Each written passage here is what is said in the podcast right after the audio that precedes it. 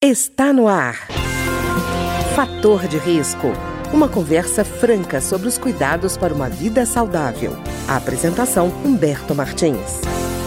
Olá, no programa de hoje nós vamos voltar a conversar sobre o Parkinson, sobre a doença de Parkinson, com o neurologista Marcos Alexandre Carvalho Alves, que é do Instituto de Neurologia de Goiânia. Doutor Marcos, tudo bem? Tudo bem, Humberto. Como é que está? Doutor Marcos, no nosso último encontro nós conversamos sobre os sintomas da doença e foi uma surpresa para mim conhecer tantos sintomas da doença, né? Mas eu acho que fica uma dúvida na cabeça das pessoas, por exemplo, existem condições específicas que podem fazer surgir a doença de Parkinson?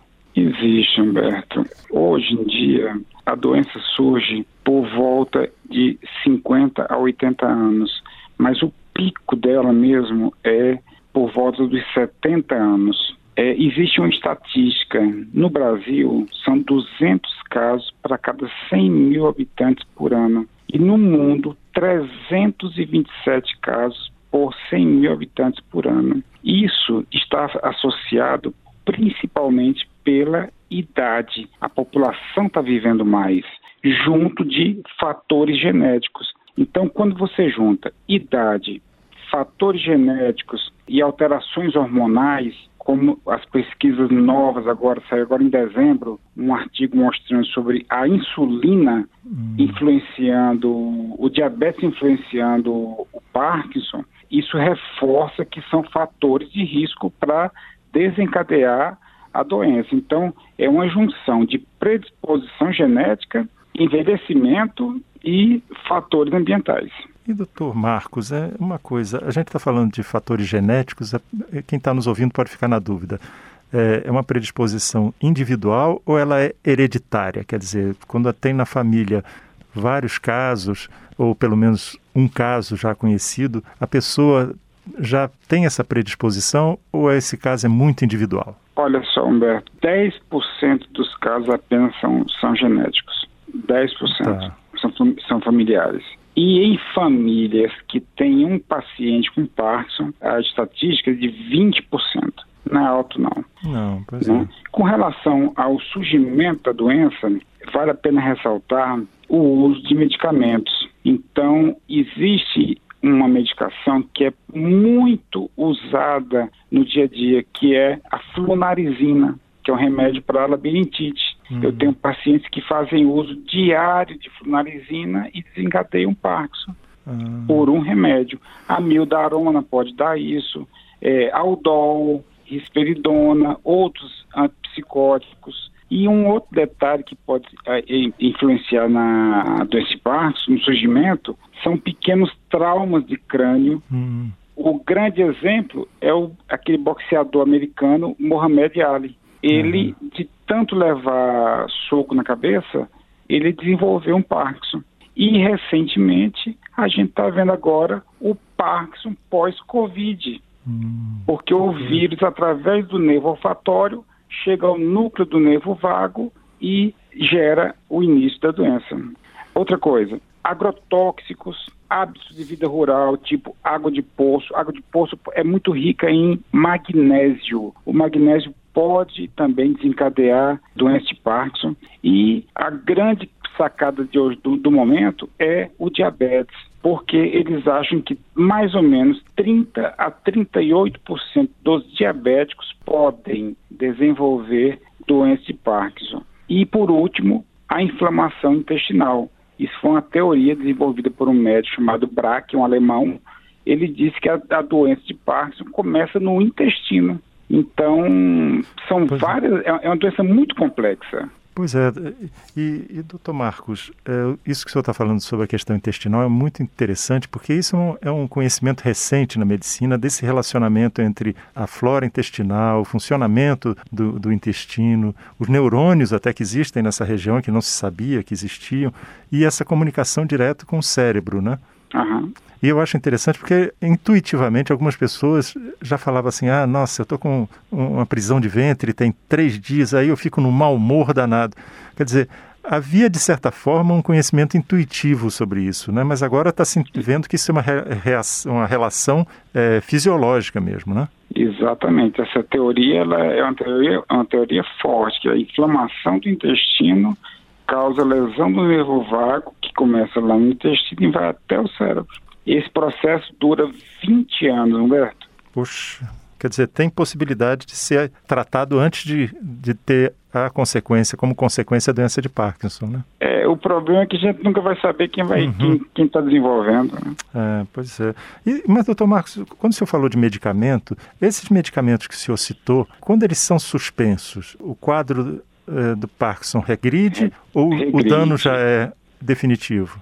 Não, regride. A não ser que a pessoa já tenha uma predisposição ao Parkinson mesmo, mas ele regride. A resposta do tratamento é, é sensacional. Ah, poxa, para a pessoa deve ser um alívio muito grande, né? Demais, nossa. É, e doutor Marcos, a gente está falando também. É... Ah, outra, ah. É, outro remédio, Dig Plus, Digezan, hum. Plavil, Plamet, todos esses remédios usados continuamente hum. podem desencadear Parkinson. Remédio simples. Pois é, que inclusive comprado facilmente em farmácia, usado. Facilmente. Né? Usado com constância pelas pessoas em situações corriqueiras, né? Exatamente. E, doutor Marcos, eu achei interessante o senhor contar essa história sobre diabetes, né? Porque quem tem diabetes, isso eu estou falando de pessoas da família até, é, ficam achando que o a diabetes é, é, simplesmente uma questão de mais açúcar passeando pelo sangue. Muita gente, eu acho que não percebe não só danos da doença a longo prazo, como ignorava essa questão da relação entre diabetes e doença de Parkinson, né? É, a gente está lá no neurológico estudando muito sobre esse assunto. Eu mandei uma carta para a Fundação Michael J. Fox, nos Estados Unidos, para eles me ajudarem nesse estudo, nessa relação entre diabetes e Parkinson. O diabetes, ele é uma doença inflamatória. Hum. Então, esse processo inflamatório sistêmico altera também o mecanismo da dopamina, reduz a dopamina no cérebro e aí agrava o quadro do Parkinson. E é uma coisa notória. Se o paciente diabético não controla, e tem Parkinson, ele evolui com uma piora muito rápida. Se ele uhum. controla bem o diabetes, ele vai mais devagar. Uhum. Eu acho que isso também é importante é, a gente citar, doutor Marcos, porque às vezes as pessoas falam: bom, é uma doença que tem progressão, não tenho nada para fazer, o que, eu tenho, o que eu tenho que fazer é esperar a doença acontecer. E não é isso, né? É, nós estamos tão preocupados com isso que a gente está querendo fazer um ambulatório lá no Hospital Neurológico de Parkinson e diabetes, para tentar ajustar as duas doenças. Pois é, não, é, é, é, eu acho que é uma novidade que pouca gente tem conhecimento. É uma coisa bem nova. Mas e tratamento, é, doutor Marcos? Como é que está hoje, atualmente, o, o, nível de tratamento de quem tem a doença de Parkinson? Humberto, o, o tratamento não é, assim, nada que, que freie a doença, né? Ele é sintomático. Então, você usa medicamentos que fazem a função da, da, da dopamina no cérebro e melhoram os sintomas motores. E quando o paciente tem sintomas não motores, você faz tratamentos específicos. Teve depressão, usa antidepressivo. Teve uma psicose, um antipsicótico. Teve cialorreia, injeta botox na, na parótida para parar com a, com a salivação. E assim você vai orientando. Mas hoje, na minha opinião, fisioterapia e atividade física são as coisas mais importantes no Parkinson. Uhum. Tanto para o tratamento quanto para a prevenção, uhum. tá? A outra coisa que o Parkinson precisa fazer no tratamento é acompanhamento com a fonoaudióloga, porque ele engasga muito, porque não consegue engolir. E ele pode fazer uma pneumonia por aspiração de comida. Hum. E existem né, os medicamentos específicos, né, o, o, mais famoso é a levodopa, né, que é um remédio, assim, é o melhor que nós dispomos hoje.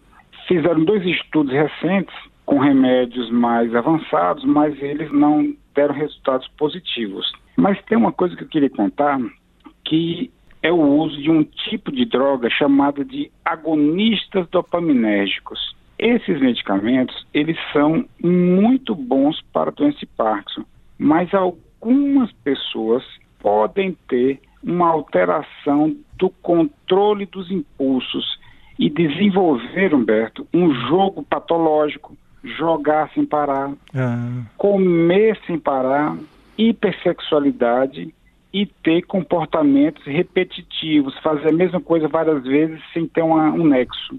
Poxa. Então, é. isso é importante saber, porque às vezes a pessoa está tomando, o exemplo é o Pramipexol, está tomando Pramipexol e está jogando sem parar. Uhum. Ou está comprando, compra também. Comprando, uhum. eu, tive, eu tive uma paciente recentemente que era compra. Ela vivia no shopping, comprava, chegava em casa, eu guardava a bolsa. Pois é, então, e a assim, pessoa... Assim, só...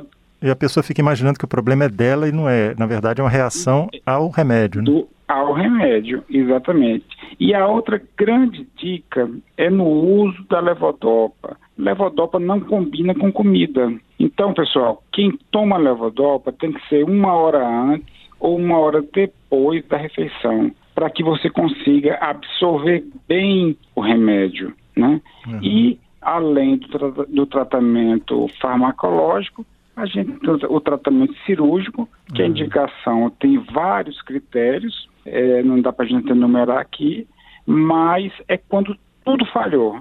E aí você enquadra nos critérios e se usa hoje um recurso de alta tecnologia, são microeletrodos que entram dentro do cérebro, na região que está gerando a doença de Parkinson, ficam ligados através de um fio a um marca-passo que fica colocado aqui no peito e o operador regula aquilo ali. De acordo com a regulação, ele melhora para andar, ele melhora para falar.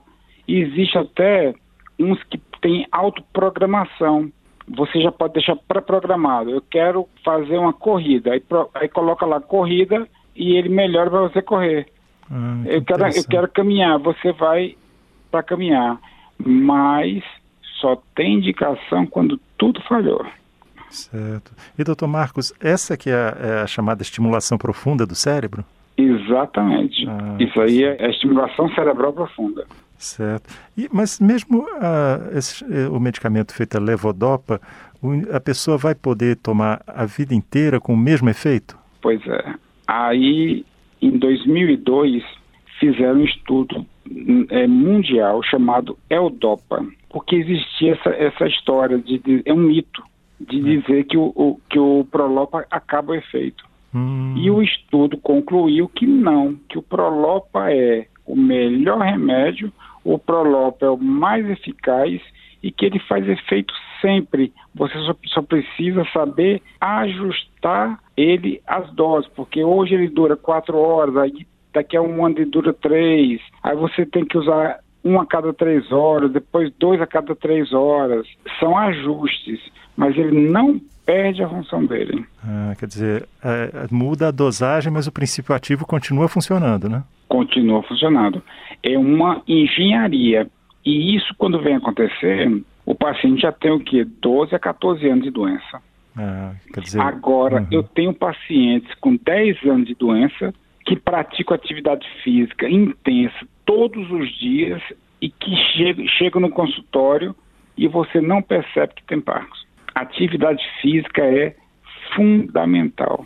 Quer dizer, não, não desistir das coisas que, que faz, né? Pode ser um susto inicial, mas é possível ajustar, né? Exatamente. E a outra coisa, existe uma relação entre atividade física e a memória. Então, a atividade física melhora tanto os sintomas motores quanto a memória. Tá ótimo. Eu queria agradecer mais uma vez ao Dr. Marcos Alexandre Carvalho Alves, que é neurologista do Instituto de Neurologia de Goiânia e que conversou conosco novamente sobre a doença de Parkinson. Doutor Marcos, muito obrigado mais uma vez. Eu que agradeço, Humberto. O programa de hoje teve trabalhos técnicos de Ricardo Coelho. Se você tem alguma sugestão de tema ou comentário sobre o programa de hoje, basta enviar uma mensagem para o endereço eletrônico programa fator de risco, tudo junto, arroba gmail.com. Até o nosso próximo encontro. Fator de risco um programa com dicas para melhorar a saúde. Uma produção da Rádio Câmara, transmitida por emissoras parceiras de todo o Brasil.